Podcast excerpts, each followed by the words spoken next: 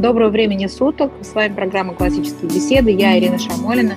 И со мной сегодня Владимир Жиркин, ведущий нашего курса «Вызов», многодетный отец. Мы сегодня будем говорить о личном опыте семьи Володи, связанном с переходом на семейное образование. Володь, привет. Ирина, привет. Всем доброго дня. Очень хотелось бы с вами поговорить. Тема интересная, хоть для нас она, получается, не новая. Уже много времени прошло с того момента, как мы перешли на семейное образование, но люди, которые только-только сталкиваются с этой проблемой, постоянно так или иначе приходят к нам, разговаривают с нами, делятся своим опытом, и поэтому, наверное, это будет не только мой опыт, но еще и вот опыт тех людей, которые приходят и рассказывают о том, как у них это все проходит внутри семьи. Да, Володь, давай для начала расскажи вот свою историю, как вы вообще с супругой задумались, чему это произошло, семейное образование. Расскажи вашу личную историю перехода на семейное образование, как это было, из своего как более широкого опыта общения с родителями. Может быть, дашь какие-то советы, как все-таки решиться на семейное образование, да, как этого не испугаться, чтобы вот этот процесс как-то наиболее гладко. Ну да, как мы докатились до жизни до такой. Нашу историю многие ее знают, но я все-таки повторюсь для тех, кто в первый раз слышит о нас. Впервые вообще мы услышали про семейное образование в пору, когда Соне, которой сегодня 16 лет, вот она должна была идти в первый класс. Вот тогда мы впервые вообще узнали о том, что вообще есть семейное образование. Была одна хорошая очень знакомая, мы с ней встретились, и она нам начала рассказывать о том, как она нанимает репетиторов, как они ездят к одним, к другим, репетиторы приходят домой. Она была очень восторжена, но нас это так дико напугало, что мы поняли, что нет, это точно какой-то не наш вариант, столько всего нужно сделать, какие-то репетиторы, кому-то платить, где их искать, непонятно, куда ездить. И в итоге вот в первый класс мы пошли в школу, но, видимо, что-то все-таки нам все равно изнутри какой-то червячок был, раз мы узнавали про семейное образование. Наверное, до второго класса вот Сониного После этого и Света тоже, вот у Сони со Светой у нее полтора года разница, и Света тоже, она пошла опять же в первый класс, и они учились, Соня до четвертого, Света до второго, и, наверное, первые два года в школе были для нас, ну, такие более-менее, ну, как более-менее, как обычно, восторженные родители отвели в первый класс, ну, там, бантики, такое праздничное настроение. Еще был интересный опыт с детским садом до этого. Ну, так бывает иногда, что детский сад такой очень семейный был, несмотря на то, что он был муниципальный, но такие отношения сложились уникальные, да, что когда и родители друг с другом там общались, и воспитатели были очень такие внимательные, постоянно какие-то происходили мероприятия, праздники. Вот такие бывают иногда детские сады, но за какое-то время все равно бюрократическая система, она его так или иначе заформатировала в нормальный формат, да, где все немножко по-другому, где вот это вот ощущение того, что ты пришел, это не семейная атмосфера, да, но это очень такая доброжелательная атмосфера. Она пропала, да, и все стало очень по-казенному. Дружеская, да, дружеская, неформальная. Да, дружеская, неформальная, она растворилась, Володь, к сожалению. А, вот. Школа у вас была вот какая? Обычная государственная районная или какая-то частная? Что была за школа? Почему все-таки вас не оставляла мысль о семейном образовании? Что вот, в чем была причина? Ты знаешь, я даже не могу тебе сказать, почему вот мы задумались про семейное в тот момент. Никаких особо причин для того, чтобы думать про семейное образование у нас не было. Наверное, просто было интересно. Вот я даже не могу сейчас вернуться в то время. Очевидной причины у меня не было. У нас была обычная муниципальная школа, она была рядом с этим же самым детским садиком просто потому что это было близко, вроде нам посоветовали, что там более-менее адекватный преподаватель начальных классов, да, как все ищут адекватного руководителя классов до средней школы, получается. Очень много, конечно, зависит от того формата жизни, к которому ты привык. И если твой формат такой, что папа на работу, ну, у меня в тот момент Ксюня, она не работала, она с детьми занималась, и поэтому, как мы вспоминаем, это мама-таксист, потому что она их забирала одну, забирала вторую, везла драм-кружок, кружок по фото, тут поесть, здесь доделать домашнее задание.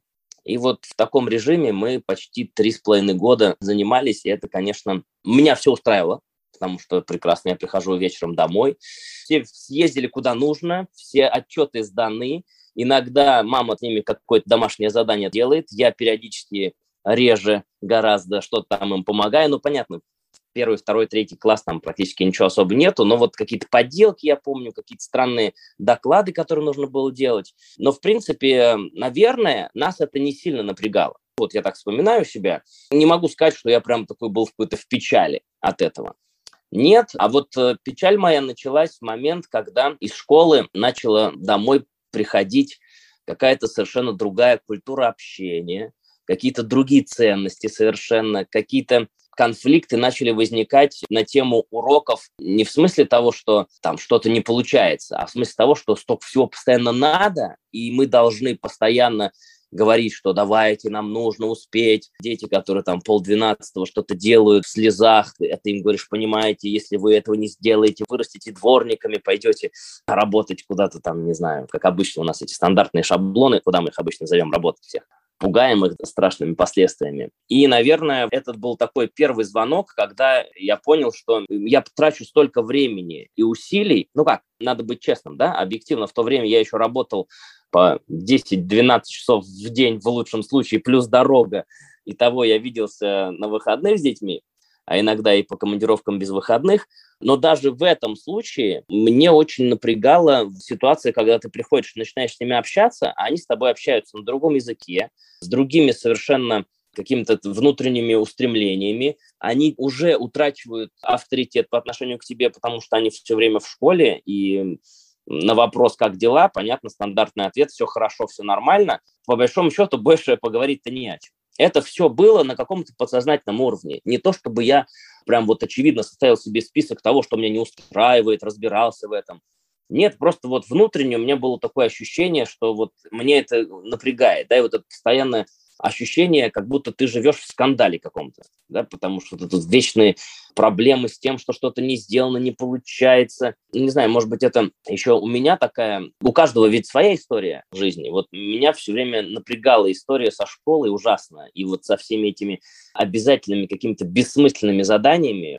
В музыкальной школе, слава богу, не был, но вот столкнулся с музыкальной школой опять же, у детей, и в сальфедже, которые они просто выплакивали из себя, какие-то безумные, непонятные подготовки к каким-то спектаклям, ради чего вообще непонятно, столько усилий ради тех людей, которые хотят себе там поставить какую-то галочку, или они там что-то хотят добиться, и поэтому они смотрят на твоих детей как на какой-то возможный бонус. И если ты им можешь принести этот бонус, то молодец, ты попал в оборот, и тебя начинают всеми правдами и неправдами пытаться заставить включиться в эту работу совместную. А если нет, то ты как бы такой хвостик тебя тянут за собой, постольку поскольку, но все равно себя требуют, да, поскольку раз ты уж все равно остался, давай делай.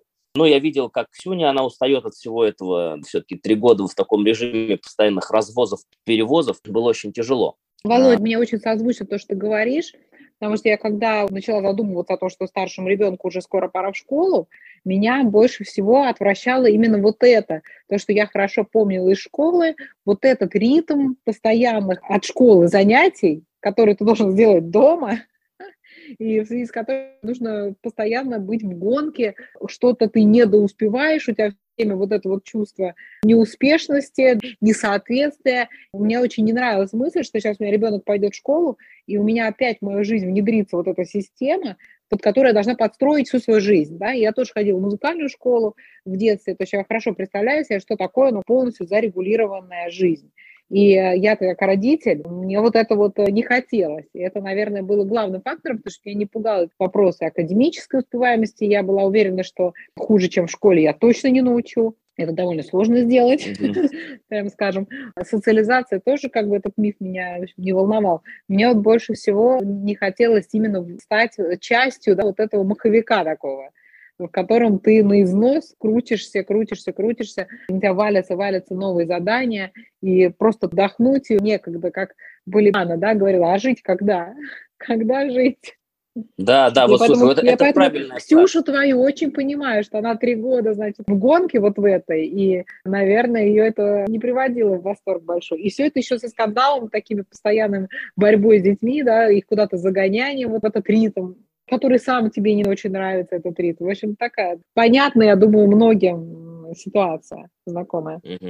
Да, да, вот точно девиз «Когда жить» это, наверное, был тоже один из определяющих. И мы такие, и что, это теперь будет до 11 класса, да, а если, ладно, у тебя двое, а потом следующий, когда, когда это вообще должно закончиться? Это издевательство над самим собой, над детьми. И да, вот в этот момент мы, я помню, что мы внутренне решили, что мы в школу не вернемся в любом случае, ну вот прям совсем. А уж что мы будем делать, вот это был вопрос, да, такой, чем заняться и куда приткнуться, и вообще, что такое семейное образование, мы еще плохо понимали. И вот в тот момент как раз мы начали искать, у кого вообще дети на семейном, читать Помнишь, был журнал такой «Семейное образование», конференция была вот по семейному образованию. Вот первый журнал я прям от корки до корки проштудировал. Купил много, один прочитал. Попали на конференцию по семейному образованию, там как раз Ксюш увидела твое выступление, и как-то у нас все закрутилось вот так вот с КБ. В целом, помню, что был как раз вот канун Нового года, и мы девчонкам сказали, что, друзья мои, все, вот э, вы в следующем году в школу не пойдете, поэтому работайте в спокойном режиме, не нужно надрываться, что-то не успеваете, ничего страшного. Делайте вот так, чтобы и мы вас постоянно не дергали, да, и чтобы у вас оставалось какое-то свободное время, да, чтобы вы могли пойти погулять, поделать что-нибудь свое, да, не обязательно то, что вот мы вам подготовили список бесконечных дел, которые необходимо сделать для ребенка, который хочет называться образованным. Как вообще девчонки восприняли эту идею саму уйти из школы? Как они к этому отнеслись? Как вы ему об этом рассказали? Вот процесс, насколько был для них радостным или нерадостным? Как это было? Вот э, в момент, когда мы им об этом сказали, они уже, в принципе, довольно хорошо так испытывали рефлекс тошнотворный от школы, поэтому любое упоминание о том, что, друзья, вам больше не придется ходить в школу, оно было прекрасно для них. Ничего лучше они вообще для себя не представляли. Мало того, мы еще расстались со всеми кружками, вот прям совсем, все закрыли. Света-то вообще была на вершине счастья, она всегда переживала в музыкальной школе, я помню, у нее были хорошие данные, ее постоянно тянули на всякие концерты. Я прям помню такой случай. Свет, мы говорим, вот, к сожалению, тебя не возьмут на елку, там надо было петь, она такая, ура, меня не возьмут на елку, ура. И потом, конечно, когда мы сказали, что теперь не надо будет никуда ходить, да, она вообще была в восторге. Соня немного переживала из-за музыкальной школы, потому что ей нравилась эта компания, которая там сложилась, творческая немножко. Но в целом не было никакого ощущения, что они там унывают или еще что-то, потому что у нас, конечно, так еще и сложилась обстановка потом, как-то внезапно одно к одному, что и у меня работы не стало практически очень быстро после этого мероприятия. Получилось так, что папа вернулся в семью, возникло много свободного времени, которое мы проводили вместе, я, честно, не припомню лучшего времени в моей жизни, когда вот ты только переходишь на семейное образование, ты себя еще не загрузил дополнительными какими-то делами, как обычно мы это делаем, что у нас свободная секунда не остается так или иначе. Но вот это вот первое время, оно фантастическое, когда ты ходишь вместе гулять в парк, когда ты говоришь, так, друзья, а не поехать ли нам куда-нибудь в путешествие? Давайте, вот мы Да, и вам никуда пойдем. не надо, вам не нужно никуда успеть. Да, ты, у тебя никакого нет плана, что ты там кому-то что-то должен, и все это в таком режиме прекрасно классно. Да, вот первые полтора-два года ты просто паришь на крыльях от всего этого ощущения, того, насколько неужели вот так вообще можно было. Я люблю поэтому делать э, такие небольшие каникулы периодически. Ну, дома занимаемся, занимаемся. А потом, э, когда я чувствую, что ресурс уже скоро исчерпается на то, чтобы это держать все в узде, да, в ритме занятий. И я решаю, что ну, мы же можем в любое время себе сделать отдых мы вообще сами решаем, когда нам отдыхать. И вот несколько дней мы отдыхаем, куда-то можем ездить и так далее. Это очень здорово, это такое ощущение в жизни, что это твоя жизнь, в которой ты что-то решаешь, не просто живешь по чужому расписанию. Володь, а скажи, пожалуйста, немножко подробнее, почему вы ушли изо всех кружков? То есть, понятно, я думаю, для многих, э, кто интересуется семейным образованием, почему отказались от школы, да, хотя у всех свои причины, но большинство родителей, они это так себе видят, что мы школу заменим кружками преподавателями. Я так понимаю, что этой замены у вас не произошло. Вот почему вы отказались от муз-школы и от всяких там остальных набора вот этого букета кружков? Ну, во-первых, честно, внутри структуры, так как устроены вот эти музыкальные школы, все эти кружки, они тоже у меня внутренне всегда вызывали какое-то чувство протеста, потому что я понимаю, есть дети, например, талантливые, вот объективно одаренные дети, и эти кружки, они им очень много дают, прям вот очень много дают.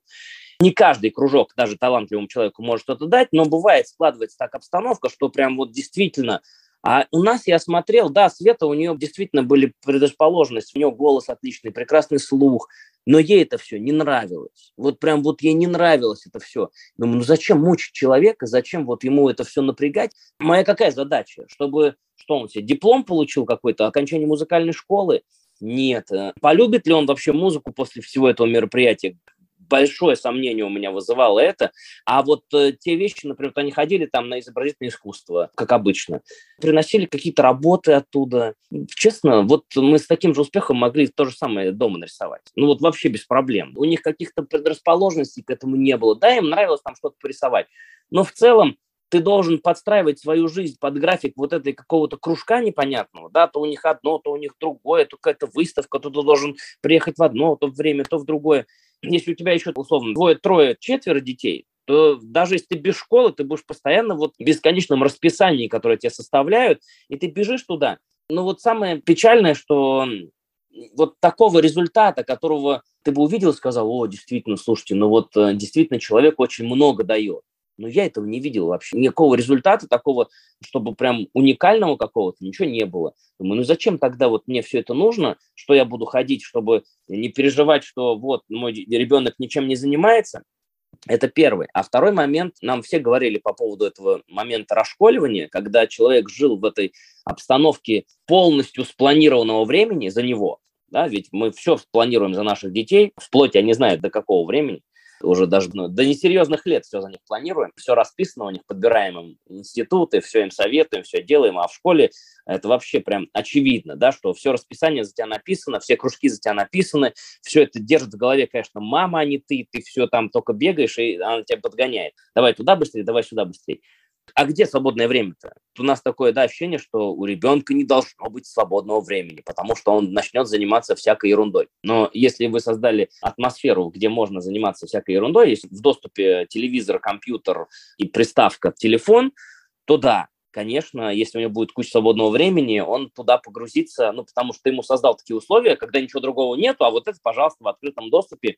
И это, конечно, просто и удобно. Володь, не то, что ничего другого нет, а, понимаешь, ребенок между смартфоном и книгами, это просто неравный бой, да, когда книгу читать тебе это нужно усилия, а здесь там ты сидишь и смотришь картинки или там тычешь в приставку, это, конечно, ребенку сделать выбор в пользу книг, но это очень немногие могут, это очень сложно. Однозначно. Даже если ребенок любит читать, ему иногда это все равно тяжело делать, потому что, да, ты должен проявить какое-то усилие. И если ты сам в этом процессе не участвуешь, если ты ему что-то не читаешь, если вы вместе чем-то не интересуетесь, что-то не обсуждаете, то ничего удивительного нету, что ребенок не читает, например. Вообще нормально. Мало того, даже если ты это делаешь, вполне вероятно, что он прям сразу не зачитает. А может быть, пройдет много времени, прежде чем он действительно возьмет книгу как такой источник получения удовольствия да, для себя внутреннего. Тут никаких гарантий нету. Но вот гарантия с телефоном, с компьютером и с приставкой, она стопроцентная. Да? То есть, ну, не знаю, может быть, редкий ребенок скажет, мне неинтересно. Иногда такое возникает, когда вот у него с самого детства этого не было, и поэтому он вообще даже не знает, что это такое. Наши девчонки, Соня и Света, которые старшие, у них не было этого лет до 12, наверное. Они вообще не знали, что за компьютерные игры. Они даже иногда комплексовали на эту тему. Пап, меня там ребята что-то спрашивают. Я не знаю, что это такое, расскажи мне. Я говорю, я сам плохо разбираюсь. Когда возникла возможность что-то там посмотреть, им было неинтересно. Потому что ну, вот они, видимо, прошли этот момент – ну, игры, игры как-то их не сильно это трогало. А вот я смотрю, достаточно ребенку 5-6 лет увидеть, что кто-то сидит и рубится в телефон в игру, его оттащить очень тяжело, ну очень, ну потому что там действительно все сделано, все интерактивно, что-то двигается, ты как-то участвуешь и при этом не напрягаешься совсем. Однозначно, да, вот эта обстановка, которая внутри царит у тебя в доме, она, конечно, очень много значит, и если ее неправильно сделать, то боюсь, что семейное образование будет такое очень с большой натяжкой. Хотя у всех здесь своя история, конечно. У нас тоже в какой-то момент мы сегодня со Светой дали телефоны, именно такие не кнопочные, а уже обычные. Так, с одной стороны, пожинали плоды того, что мы им дали, дав доступ. С другой стороны, пытались как-то выстроить вот этот вот процесс э, постепенной работы с телефоном. Честно, вот тут две крайности. Либо совсем не давать, либо дать, и тогда надо напрягаться. Вот объективно это большая работа, много чего нужно сделать, чтобы человек воспринимал телефон как рабочий инструмент, очень много надо сделать. Э, окончательно это не получится все равно. Ну, судя по всему. Может быть, у кого-то и вышло, но все равно эти вещи они затягивают. Ну, как и нас, в принципе, так и их. У меня нету пока у старшего ребенка, вот старший мальчик, которому скоро 16 лет, пока нет у него смартфона, не было, но у него есть доступ к компьютеру, просто ограничение по времени, ну, большим. там два часа, три часа иногда в день, и вот в таком, в этом промежутке он может пользоваться компьютером, и я стараюсь, чтобы большую часть этого времени он а, был в зоне видимости, то есть я видела, что на экране у него происходит. Потому что это, конечно, очень э, большое искушение, которое преодолеть ребенок, как правило, не в силах. И здесь тоже стоит сказать ради справедливости, что найти в школе детей, не подсаженных на гаджеты, практически невозможно, да, то есть это не специфика семейного образования, да, где дети э, могут проводить много времени в гаджетах. Школьники практически все проводят в гаджетах очень-очень много времени и умудряются делать даже на урок. То есть это проблема, конечно, колоссальная. Тиктокеры, они же все школьники. Да, но на самом деле надо ради справедливости сказать, что проблема, она не только школьная, она и у нас на семейном образовании ровно такая же. Володь, ради справедливости хватает. надо сказать еще, проблема есть, наверное, у 90% взрослых, которые подсажены на гаджеты, и я не знаю, какой процент приходит домой с работы, ну, особенно, мне кажется, тут мужчина часто и просто играет в компьютер. Да, это сто процентов, ну вот 90 это такой очень оптимистичный прогноз. Я боюсь, что как бы не 99, ведь у каждого, у кого есть телефон, там стоит какая-нибудь соцсеть обязательно. И там кто скажет, что, слушайте, я не пользуюсь соцсетями. Нет, есть такие люди, у которых есть кнопочные телефоны, они этим не пользуются но объективно все, кто вокруг нас, мы всеми пользуемся, и иногда мы туда залипаем, в этот мир чудесный, и иногда тяжело из него выбраться, иногда сложно себя структурировать. И многие люди взрослые, с которыми я разговаривал, у которых там собственный бизнес, они тоже какие-то игроманы периодически, да, вот спускают свое время свободное в трубу. Я то же самое иногда делаю, да, сам себя ловлю на мысли, что зачем я это делаю, да, тяжело с этим справиться. Понятно, что там большую часть времени ты проводишь в работе, но объективно же не все время. И поэтому, да, вот этот момент, ты когда понимаешь, что твоему ребенку все равно предстоит с этим столкнуться, момент, когда ты ему говоришь, так, это нельзя, хорошо, а теперь вот ты смотришь на него, когда он тебя не видит, и он пришел, и рядом там кто-то играет. И он моментально туда залипает. Прям вот без всяких вопросов сразу раз, и все, и туда подсел, он сидит. Если бы мы ему дали, сказали, на, возьми, конечно, он бы не отказался. Он бы сидел бы и играл, и все. И на этом все прекрасное время у него бы туда сливалось. Мало того, это еще стало бы наверняка камнем преткновения, однозначно. Пока у тебя этого нету, пока ты на это не подсел. Если ты не знаешь, что это такое, или там плохо знаешь, тебе и не так хочется. Но как только ты познал, что это такое, вот тогда, да, телефон мы дали девчонкам в руки, и мы столкнулись с тем, что они знают, что как вот можно сериальчик посмотреть, как можно в соцсети посидеть, и для того, чтобы сказать, друзья, ну вот надо как-то график свой структурировать, можно и отдыхать, конечно, не обязательно прям вот все время только работой заниматься. И они это все понимают. Они говорят, да мы все понимаем. Но вот иногда мы не можем с собой справиться, потому что что-то открыл, залип, и они пытаются придумывать себе какие-то ограничения, вот у них стоит там на телефоне по времени, много разных способов они пытаются применять, но все эти способы объективно, они половинчатые, да, то есть нет такого способа, который я вам сейчас скажу так, вот сделайте так, и у вас все будет прекрасно. Нет, даже если ты полностью изымешь телефон, как только он появится, он будет также влиять. Вот все это, конечно, атмосфера, да, которая внутри налаживается в семье, когда ты пошел на семейное образование, тем более, когда ты это все видишь. Ведь в школе ты это все не видишь, и тебе кажется, да, да, да они занимаются точно, да. все время. Они там да, все да, работают. Да. Там. 6 а часов они сидят за уроками. Да, и, и такая иллюзия. Мы договорились вот так, что если у ребенка там в этот день три часа у него доступ к компьютеру, то два часа он занимается только образовательным контентом, то есть э, я вижу, что он делает, слушает видеоуроки, лекции какие-то слушает. Сейчас вызов два, он слушает по церковной истории, курс лекций Сретенского монастыря. я как бы подкидываю ему. Поняла, что для подростка очень важен сам факт того, что он сидит за компьютером, что-то делает, как взрослый человек. Вот. Я стараюсь его обеспечить каким-то образовательным контентом, чтобы у него вот это вот было время за компьютером, но не зловредное, да. И час он может что-то там как бы посмотреть развлекательного характера, но, естественно, мы проводим беседу, что не надо никогда смотреть, чем не надо никогда заниматься, что вредно просто для мозга, кстати, очень полезно тоже вот, с подростком послушать, обсудить. Я люблю лекции Черниговской на эту тему, да, вот наш известный такой нейрофизиолог, который говорит о том, что вредно непосредственно мозг, плохая музыка, плохой видеоконтент. Ну, понятно, если ты ешь там чипсы, если ты ешь доширак, то это без последствий для организма ну, не может проходить. Это невозможно. Также нельзя потреблять информационные видеоконтент, любую информацию, музыку слушать, которая просто вредна, да, которая плохого очень качества, без ущерба для своего интеллекта, так скажем, в широком смысле, эмоционального в том числе. В общем, это, конечно, с подростками такая тема большая.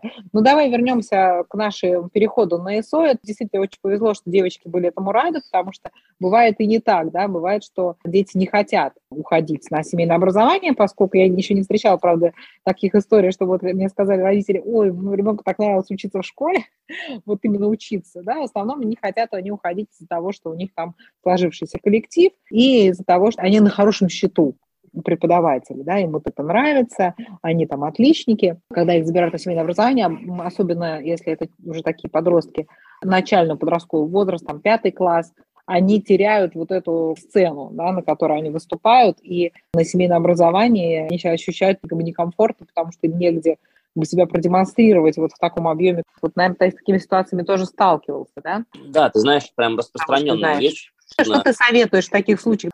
Мне кажется, вот к таким случаям в большей степени относится понятие расшколивания. В основном проблема, она вот с этим связана, что подросток, он отказывается принять новый образ жизни именно потому, что он не может найти свою собственную реализацию, да, он был там звездой в классе, хвалили там преподаватели, ставили себя в пример, он себя вот с этим отождествлял, а тут оказывается невостребованным. В связи с этим он с родителями вступает в такую конфронтацию.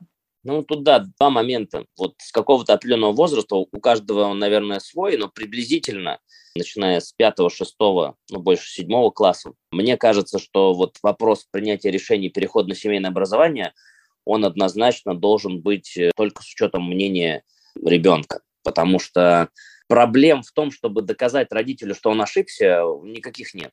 Показать ему, что семейное образование – это ошибка, и закуситься здесь вообще легко, никаких проблем не будет. Родитель познает все отчаяние семейного образования, если оно будет только с его стороны. Да, если он будет говорить, давай вот мы сейчас все сделаем, мы сейчас будем настоящими отличниками семейного образования. Конечно, если внутренне нет этого решения, есть неготовность, есть конфликт какой-то, ну, я бы, честно говоря, бы не стал этого делать без э, внутреннего одобрения. Можно, конечно, вести беседы, разговоры, но все-таки должно быть хотя бы, ну, давай попробуем. Ну, ладно, давай вот так вот. Я попробую и скажу тебе, вот насколько я готов или не готов. Если я скажу, что не готов, я обратно вернусь в школу. Это, да, это нормально, потому что в этом случае нету такого внутреннего барьера против, да, то есть который вот я не хочу и все, меня заставили, я вот обязан буду. А то, о чем ты говоришь, однозначно, почему не хочу? Потому что либо действительно у меня здесь сложился коллектив, и мало того, я считаю этих людей своими друзьями, которые вот они мне всегда во всем помогут. А потом, когда я прихожу на семейное образование и проходит полгода, и оказывается, что оп, оказывается, люди эти как-то странно растворились в твоей жизни. У меня несколько таких было случаев, вот как раз на вызове, когда люди приходили, и они говорят, вот как-то странно, я считал этих людей моими друзьями, вот постоянно мы с ними общались, а за полгода ничего не произошло, я просто перестал в школу ходить, да, вот я также здесь, я рядом, все, можно мне позвонить, можно со мной встретиться, они все пропали, за исключением там одного человека там, может быть. И для них это был шок такой, как же так, это вот такого не может быть. И такая внутренняя переоценка того, что а на самом деле вот э, эти люди действительно были моими друзьями, кто вообще мне тогда друг и что такое дружба. Интересные такие моменты. И внутреннее обсуждение у них и с родителями тоже обсуждение в этом смысле проходит. А второй момент, о котором ты тоже упомянула, это когда вот это признание. Признание очень важно. А если человек был душой класса, старостой там, или еще кто-то, все на него надеялись, вот вокруг него все крутилось, и тут бац, и семейное образование, и для того, чтобы влиться в новый коллектив, он все равно существует. Те, кто говорят, что ты сел дома, это неправда. Нет, новый коллектив, но он совсем другой, там другие условия, и получается это все равно, как э, можно со взрослыми сравнить, когда мы занимаемся каким-то делом, которое нам нравится, а потом нас взяли и уволили. Вот наша была работа, я был такой нужный человек, меня взяли, уволили, и как в душу плюнули, да, получается. И я выхожу и понимаю, что кому я теперь нужен. Да, и мне нужно заново все это доказывать себе и другим, что я действительно что-то стою, искать в себе какой-то ресурс. Он здесь примерно такая же ситуация. Они тоже думают, вот я потратил столько усилий эмоциональных, каких-то физических для того, чтобы завоевать свой статус какой-то, а здесь раз, и статуса нету моментально. Очень правильное сравнение, а, действительно очень точное. Я даже знаю, что у многих взрослых вот такой ситуации случается тяжелейшая депрессия, которая лечится медикаментозно, и люди не могут годами из этого выкарабкаться когда вот у них был вот этот мир, в котором они заняли свое место, добыли его, а потом его не стало.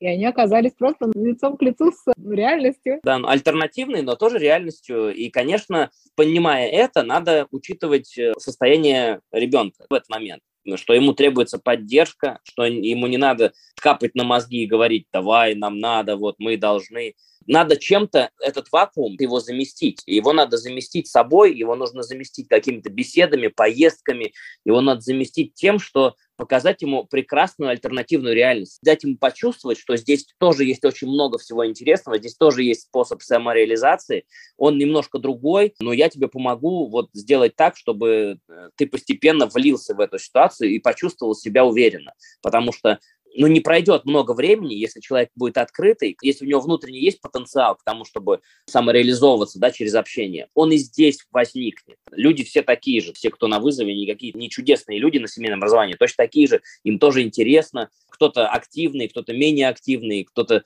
пытается всех организовать, кто-то пытается присесть, наоборот, кому-то там хвостиком, паровозиком проехаться. Поэтому все то же самое, очень много интересных вещей, и их даже больше, честно говоря, на семейном образовании, потому что тебя никто, рамки тебе не устанавливает. Вот, пожалуйста, придумывай все, что ты хочешь, да, реализуй, смотри на жизнь открыто, ничего не бойся, не переживай за результат. Главное, вот э, научись наслаждаться процессом. Неважно, чем ты занимаешься, да, если ты получаешь удовольствие от процесса, понимаешь, как это делать, если ты научился это делать, то это здорово, значит, у тебя все будет в порядке. Но вот этот вот процесс перехода, он, конечно, болезненный, как организовать в том числе процесс этого перехода, как организовать внутри обучения, как сделать так, чтобы минимизировать негативные последствия да, расшколивания. Вот это настолько неочевидная задача. Вот это просто часть образования, да, как нам говорят, слушайте, как вот дать ребенку образование? Да вот никто не скажет как. Вот люди бьются тысячелетиями можно примерно сказать, да, направление, в котором можно работать. Но настолько все люди разные, нет универсального ключа к каждому человеку. Тем более, если ты находишься в формальной структуре, уж никто не будет тебе эти ключи подбирать. Но у родителей есть возможность более внимательно к своим детям присмотреться, подстроиться под их режим, под их темперамент. Ну и все равно, даже зная это, нет у нас никакого универсального ключа, который открывает, скажет, вот сделайте вот это и получите прекрасного образованного человека. Но нет, такого не бывает. У каждого свои какие-то сомнения, Одному один график подходит, другому другой график подходит. Один готов найти в себе силы, чтобы как-то продолжать процесс э, самообразования, а у другого нет этих сил. Вот он не находит. Он понимает, что нужно делать, он понимает, но вот не находит. Иногда вообще не находит, иногда просто временно. Тут надо быть таким внимательным, чтобы в этот момент, когда он в расслабленном состоянии, не загнобить его.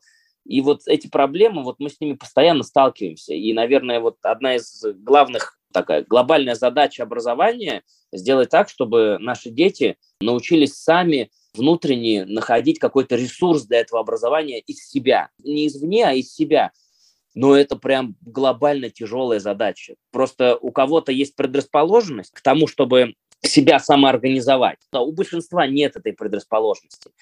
Иногда нам кажется, что, ой, с одним ребенком у нас все так классно прошло, значит, мы сейчас такой же метод применим на другом, а тут ничего не работает. И мы думаем, что, ну, надо просто, видимо, быть более решительными, более настойчивыми. В конце концов, надо что-то менять, как-то делать да, есть такие опасности того, чтобы не завести ситуацию в тупик. А если она в тупик зайдет, а она иногда заходит. Мы видим, что люди периодически из семейного образования уходят, потому что иногда не те цели они преследовали. Им казалось, что ты пришел на семейное образование, значит, ты сразу стал умный. И самоорганизованный, и такой весь правильный, ничего подобного. Дети, за редким исключением, они примерно одинаково себя ведут в процессе образования. Да, им это тяжело, они только-только с этим столкнулись, большой объем информации, они понимают, что некоторые вещи не под силу, в силу специфики того, что это же дети, у них должна быть немножко другая атмосфера, вокруг должно что-то происходить не только в образовании, но и вообще в их жизни. Случаются многие вещи, они взрослеют, становятся подростками, у них случаются личные трагедии, которые нам иногда нам кажутся смешными, но для них они трагедии, и они их выбивают из этого ритма, да, у них возникает масса каких-то предположений, поисков себя, ты говоришь, там, надо найти им хорошую музыку. Вот они находят плохую музыку, и вот они пытаются таким образом показать, что вот они чем-то отличаются, вот у них свой путь такой, они его ищут. И вот это такой процесс настолько тяжелый и непредсказуемый, что найти очевидный путь невозможно. Вот я для себя не вижу такого пути, который я бы сейчас сказал. Вот, друзья, двигайтесь в этом режиме, все у вас получится. Нет, надо все время подстраиваться, нужно все время искать какие-то способы, надо все время себя переоценивать, чувствовать, понимать, да, что многие вещи ты все равно делаешь не так. Сколько бы опыта у тебя на семейном образовании не было, все равно у тебя тоже случаются какие-то кризисы, какие-то переоценки ценностей, ты меняешь свою концепцию образования с одной на другую, ищешь тоже что-то постоянно, пытаясь получить результат. Но в итоге очень здорово, когда есть возможность взглянуть со стороны на себя либо приучиться самому делать такие паузы, когда ты смотришь на свою жизнь со стороны, либо у других просто спросить, как вы нас видите вообще.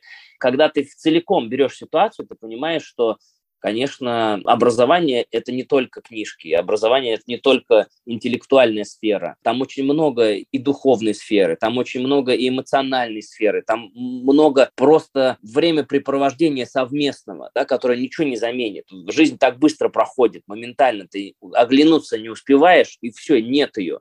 И самое вот такое время активное, да, когда дети с тобой, они рядом, ты им можешь что-то дать, они готовы у тебя брать это еще, пока еще не стали самостоятельными, не улетели в свои какие-то края и по своим интересам. Конечно, пропустить это практически, да, лишиться совместного этого образования и им в том числе этого не дать, потому что мне это, оно настолько же важно, насколько и интеллектуальное их развитие.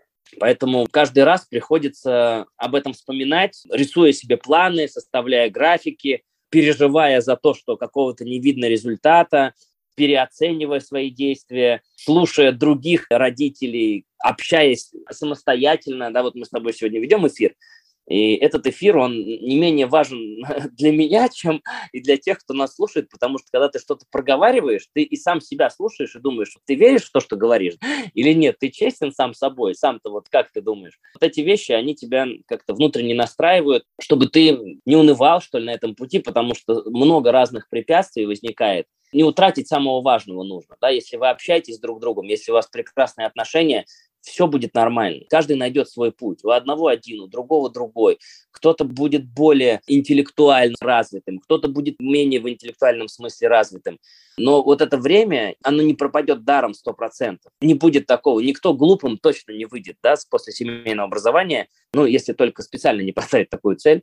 И то, я думаю, это очень тяжелая задача, сделать так, чтобы если ты постоянно будешь общаться со своими детьми, будешь что-то с ними делать, разговаривать, объяснять, и сделать так, чтобы они были глупенькими, ну, нет, вряд ли это получится. Вот тут можно точно не переживать. Однозначно, что все будет в порядке. И даже те дети, которые нам кажется иногда, ой, вот они там не организованы, они там что-то не делают. Большой вопрос, что на них повлияет, как это влияние потом в их жизни реализуется и какие плоды принесет, ну, это вот как Господь настолько устроил этот мир уникальным, да, настолько неочевидным и настолько чудесным. Вот точно так же все это и в наших детях воплощается. Иногда какое-то слово, одно сказанное слово может настолько сильно повлиять на человека, что там месяц работы по какому-то направлению выбранному, какому угодно, да, связано с развитием интеллекта, не принесет тебе такого эффекта, как вот одно сказанное слово, какая-то ситуация, может быть, твое личное поведение, твое отношение – и ты понимаешь, что это вот такой очень сложно сотканный ковер из многих-многих-многих вещей, которые пересекаются между собой. Когда я говорю, это и интеллектуальное, и эмоциональное, и физическое, и обстановка вокруг. все это вместе, вот это семейное образование. Оттуда ничего нельзя забрать. Заберешь, и это будет уже что-то другое. Володь, а вот скажи пару слов, пожалуйста, еще о том, как вот сейчас выглядит семейное образование твоих старших дочек, как это у вас организовано, и какие ты бы дал вот самому себе советы на том этапе, когда ты их забирал, вот ты бы сделал по-другому, чем ты вот сейчас доволен, чем недоволен, как ты это оцениваешь, э, пройденный путь? Это же, получается, старшей девочки у тебя 4 года на семейном уже. Да, уже почти 5, получается, да. По поводу того, доволен или недоволен, да, однозначно я более чем доволен, что все сложилось именно так. Ну, потому что, во-первых, есть чем сравнить. Я вижу тех детей, и мои дети периодически общаются с теми детьми, которые остались в школе, с их ровесниками, и я вижу просто пропасть вообще, честно. Вот, и, и меня это просто пугает от того, что неужели и у нас могла быть такая ситуация? Да, не все, не все. Есть те, кто и вполне адекватные, и общаться с ними но какая-то между ними есть, они даже сами приходят, периодически мне говорят, слушай, папа, вот мы тут пообщались с нашими там одноклассниками бывшими, мы их вообще не понимаем, да, у них вот какие-то совершенно другие принципы жизни. Не то, что они прям совсем разные, да, тут не надо иллюзий строить. Все подростки, они есть подростки, у них есть плюсы и минусы, но они на какой-то другой волне просто. Да, вот эта вот обстановка вокруг них, наверное, в том числе и школа, конечно, на это повлияла, вот она меня пугает. Я понимаю, что как хорошо, что этого не случилось, и что вот мы сейчас на том уровне, где мы находимся, что мы можем общаться с нашими детьми, что они не боятся нам что-то рассказать, что у нас есть еще ресурс на то, чтобы они нас выслушали и приняли какое-то решение самостоятельное, но взвешенное, не просто отмахнулись от того, что мы им говорим. Второй момент такой важный по поводу того, вот чем они становятся старше, тем у них больше возникает внутренней самостоятельности. С одной стороны, для нас мы должны быть э, рады тому, что она возникает. С другой стороны, она нас немного пугает, потому что мы утрачиваем какие-то свои позиции здесь объективно. Они хотят принимать свои решения. Да, и нам надо научиться их слушать. И иногда я смотрю на детей помладше, которые я понимаю, что вот у меня пока что очень авторитетная позиция, и они меня готовы практически беспрекословно слушать но скоро она пропадет. Она пропадет, надо успеть перестроиться к этому моменту, сделать так, чтобы ты стал человеком, который может поддержать, дать совет, а не просто сказать, как надо делать, да, или как не надо, что-то устраивает или что-то не устраивает. Еще очень важный момент, э, связанный вот с их внутренним ресурсом. Вот всегда мы так или иначе приходим к тому, что нам хочется результата, нам хочется получить результат. Мы хотим вот, чтобы очевидно было видно, вот как они трудятся. Я вот себе все время говорил о том, что очень важен процесс. Не столько важен результат, как важен процесс. Но вот я смотрю на старших, и иногда у них нет процесса. Да, вот они иногда приходят в такую ситуацию, когда им тяжело в силу разных обстоятельств. Это и там и наши личные какие-то обстоятельства семейные, которые возникают. Это и, и их какие-то личные уже переживания, которые влияют на все это. Вот я не могу своим распоряжением запустить процесс э, образования. Вот я сейчас это четко понимаю. Не могу этого сделать, потому что это не работает. Они все понимают. Я могу им объяснять, я могу им доходчиво все это описывать, я их пытаюсь включить в процесс. Но иногда этого недостаточно. Они находятся в том режиме, который они внутренне, да, понимают, что, да, вот, к сожалению, у них что-то не получается, они переживают из-за этого. Уже хорошо, что они из-за этого переживают и видят, да, что им что-то там не удается или не прикладывают они должных усилий к тому, чтобы что-то делать. С другой стороны, в каких-то иных вещах они очень здорово находят способ самореализации. А, мне хотелось бы, конечно, чтобы они везде так искали такой способ, да, и везде получали такую отдачу, но они вот ищут в каких-то своих областях это. И иногда мне кажется, что этого мало и недостаточно. Что бы я сделал, например, по-другому, очень сложно сказать, честно. Вот, наверное, вот сейчас мы так э, тоже с Ксюней обсуждали этот момент. Наверное, вот э, процесс э, действительно доступа всяких гаджетов в жизнь ребенка все-таки вот по максимуму ее нужно отсрочить, да, потому что она влияет очень сильно, очень сильно влияет. И если ты ее впустил, тебе придется потратить серьезный ресурс на то, чтобы ее контролировать, да, и как-то научить их с ней взаимодействовать. Научили ли мы своих девчонок старших взаимодействовать? Ну да, частично я вижу, что научили, потому что они не залипают туда. То есть вот если что-то где-то там происходит, они не привязываются моментально, не уходят в пространство виртуальное. Полностью ли нас удовлетворяет то отношение, которое у них возникло? Нет, не полностью удовлетворяет. С младшими мы, наверное, постараемся, насколько это будет возможно, опять же, с учетом того, что в какой-то момент э, твой голос становится рекомендательным. Да? Ты уходишь в совет директоров. Уходя из оперативного управления, ты становишься членом совета директоров с совещательным голосом. И этот совещательный голос, э, дай бог, чтобы он был услышан твоими детьми и воспринят, и оценен беспристрастно, да, для того, чтобы принять свое решение. Хотелось бы, чтобы решения принимались таким образом. Внутренне хочется себе какого-то еще дополнительного спокойствия. Да, уж вроде мы спокойны, но иногда все равно э, чувствуешь себя, ты как будто превращаешься в гавкающую собачку это там, то, да, да, да, да. смотришь на себя и сам себе не нравишься, понимаешь, что больше работы над собой, да, больше работы над собой, внимание к самому себе. Не, не в смысле, что мне нужно время, чтобы отдохнуть. Это тоже, конечно, иногда бывает необходимо, а в том смысле, что иногда к нам поступают запросы. Пап, почитай, пап, давай сходим погулять, пап, давай сделаем это. А мы их иногда оставляем без ответа, и вот это меня, конечно, внутренне, оно меня так подкалывает немножко. Я понимаю, что надо в себе ресурс этот э, находить, хотя иногда его тяжело это сделать, но нужно обязательно его находить, потому что эти моменты, их не так много, и их, их страшно упустить, да, чтобы в какой-то момент они перестанут так тебе говорить, и ты будешь их вспоминать, и эти вещи, они действительно вспоминаются, да, когда вот какой-то случается в жизни ситуации, когда ты подводишь какую-то черту. Вот эти моменты, они всплывают первым ты понимаешь, что вот как ты на сегодняшний день оцениваешь свою жизнь, да, ты удовлетворен тем, что сделал, тебе ни за что не стыдно, ты нигде не, не чувствуешь укора совести, да, или еще чего-то. И вот эти моменты, они тоже всплывают, да, чтобы чувствовать себя спокойно на таких важных рубежах, отметках своей жизни. Надо вот эти вещи не упускать. Володь, мне кажется, что, знаешь, чувствовать себя удовлетворенным и спокойным в семейном образовании родителю просто вообще невозможно. Это как, знаешь, с воспитанием. Невозможно, мне кажется, находиться в таком состоянии, что ты считаешь, что все ты делаешь правильно, все у тебя хорошо. Наверное, это возможно, но это, скорее всего, будет иллюзия просто.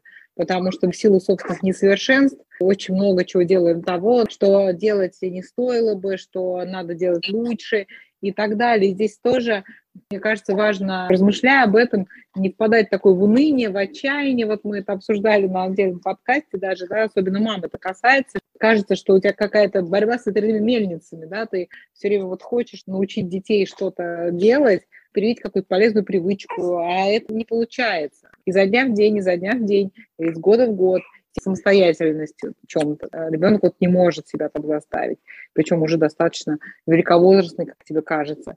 И все это очень сложно, но это все равно не значит, что мы должны прекратить попытки это делать. Тут как раз, мне кажется, такой э, случай, когда важен процесс, процесс важнее результата, потому что ничто нам не может гарантировать результат. Но нам нужно, по крайней мере, стараться обеспечить процесс, чтобы какие-то попытки мы все равно продолжали делать, в правильном направлении, даже если нам кажется, что сейчас нет результата, потому что действительно, да, когда-то может он не настать никогда этот результат.